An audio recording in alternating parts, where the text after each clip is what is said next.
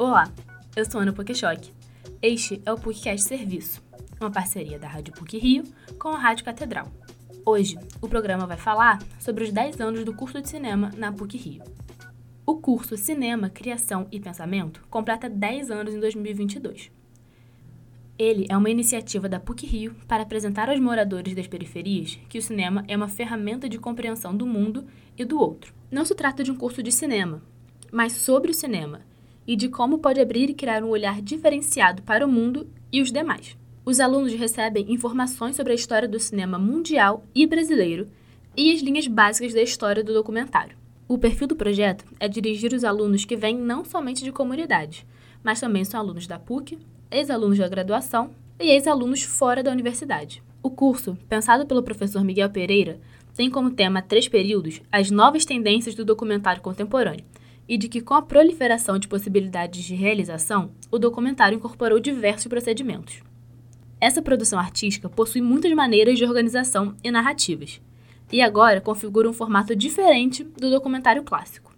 Atualmente, quatro professores participam do projeto. Um deles é o Ney Costa Santos Filho, e os outros três são ex-alunos da universidade: o Arthur, o Bruno Amorim e o Bruno Pires. O professor afirma que escolheu os alunos pelo fato de terem experiência no NEAM, o Núcleo de Estudo e Ação sobre o Menor. Por que, que eu chamei? Porque eles têm, o Arthur, o Bruno Pires e o Bruno Amorim, eles têm uma experiência já de um ano, dois anos no NEAN, aqui na PUC, que tem um, um, perfil parecido, o aluno, o tipo de enfoque, a maneira como tratar o cinema para esse, esse, esses alunos. É, um, é, uma informação geral sobre o cinema e, e uma desenvolvimento de uma atitude de uso do cinema no bom sentido como uma, uma possibilidade de abertura e que eles possam realizar esses pequenos filmes com as condições que eles são possíveis.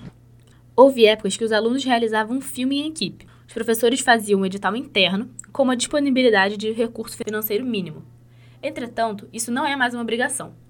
O professor Ney afirmou que o foco é estimular os alunos para que eles encontrem os modos de produção deles. Na verdade, nós estimulamos os alunos a que eles encontrem os seus modos de produção, digamos assim.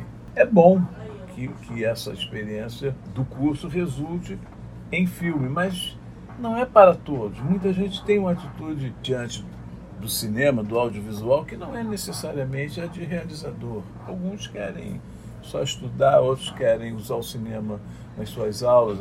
Ao longo dos 10 anos de curso, o professor observou que a cultura cinematográfica se modificou. Houve uma diminuição no hábito de ir ao cinema. Entretanto, o público ainda assiste aos filmes, mas não necessariamente nas salas, e sim nas plataformas de streaming. A compreensão cinematográfica dos alunos aprimora cada período. Ela é contemporânea. Então, o que o curso pretende é apresentar aos alunos informações que eles não têm acesso, como, por exemplo, saber uma certa maneira de se filmar um documentário. Muitas pessoas que fazem o curso não saem dele, porque os temas mudam e o conteúdo que os alunos apresentam são diferentes de um semestre para o outro. Por mais que o nome do projeto permaneça o mesmo, a dinâmica varia. É interessante observar que a cultura popular no Rio de Janeiro se alimenta desde sempre de uma mistura, e de certa forma, isso se reflete nas composições dos alunos. O curador de cinema e coordenador do festival Cine Educação, Bernard Brito, foi aluno do curso em 2019 e em 2020, de forma online. Durante o primeiro semestre de 2020, o projeto não aconteceu, mas a necessidade de mantê-lo vivo fez com que voltasse no segundo semestre. Por mais que já tivesse conhecimento do curso em anos anteriores, Bernard só teve oportunidade e o tempo de entrar em 2019. Ele tomou conhecimento do cinema, criação e pensamento por meio das redes sociais da PUC Rio. Eu já conhecia o curso há alguns anos, né? Eu já tinha recebido por redes sociais, e-mail, mas eu nunca tinha tido nem tempo nem, nem, nem, nem oportunidade mesmo, né? nem é, possibilidade de vaga para ter cursado. Né? Então, em 2019, eu, eu, eu vi novamente um anúncio né, pelas redes sociais e aí marquei a entrevista, tinha uma entrevista né, de início, né? É, marquei e fui através dessa, das redes sociais mesmo. Na época que fez as aulas, Bernardo era formado em Ciências Sociais pelo UFRJ e já tinha interesse em trabalhar com curadorias de cinema. Entrou no cinema Criação e Pensamento com foco de conhecer as linguagens cinematográficas.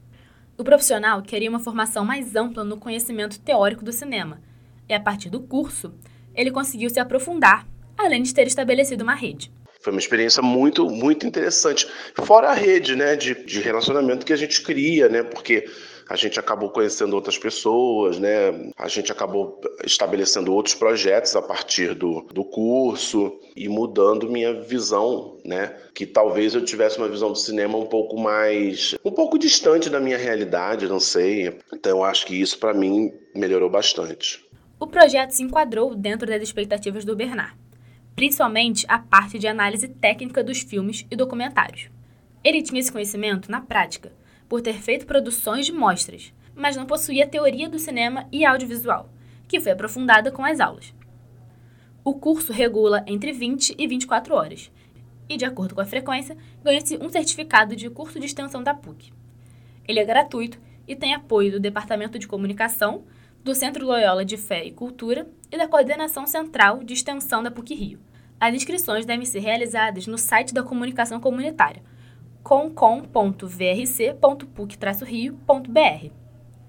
Após isso, os interessados passarão por uma entrevista.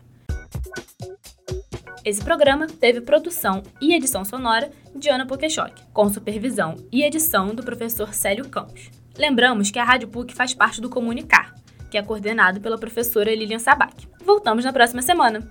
Até lá!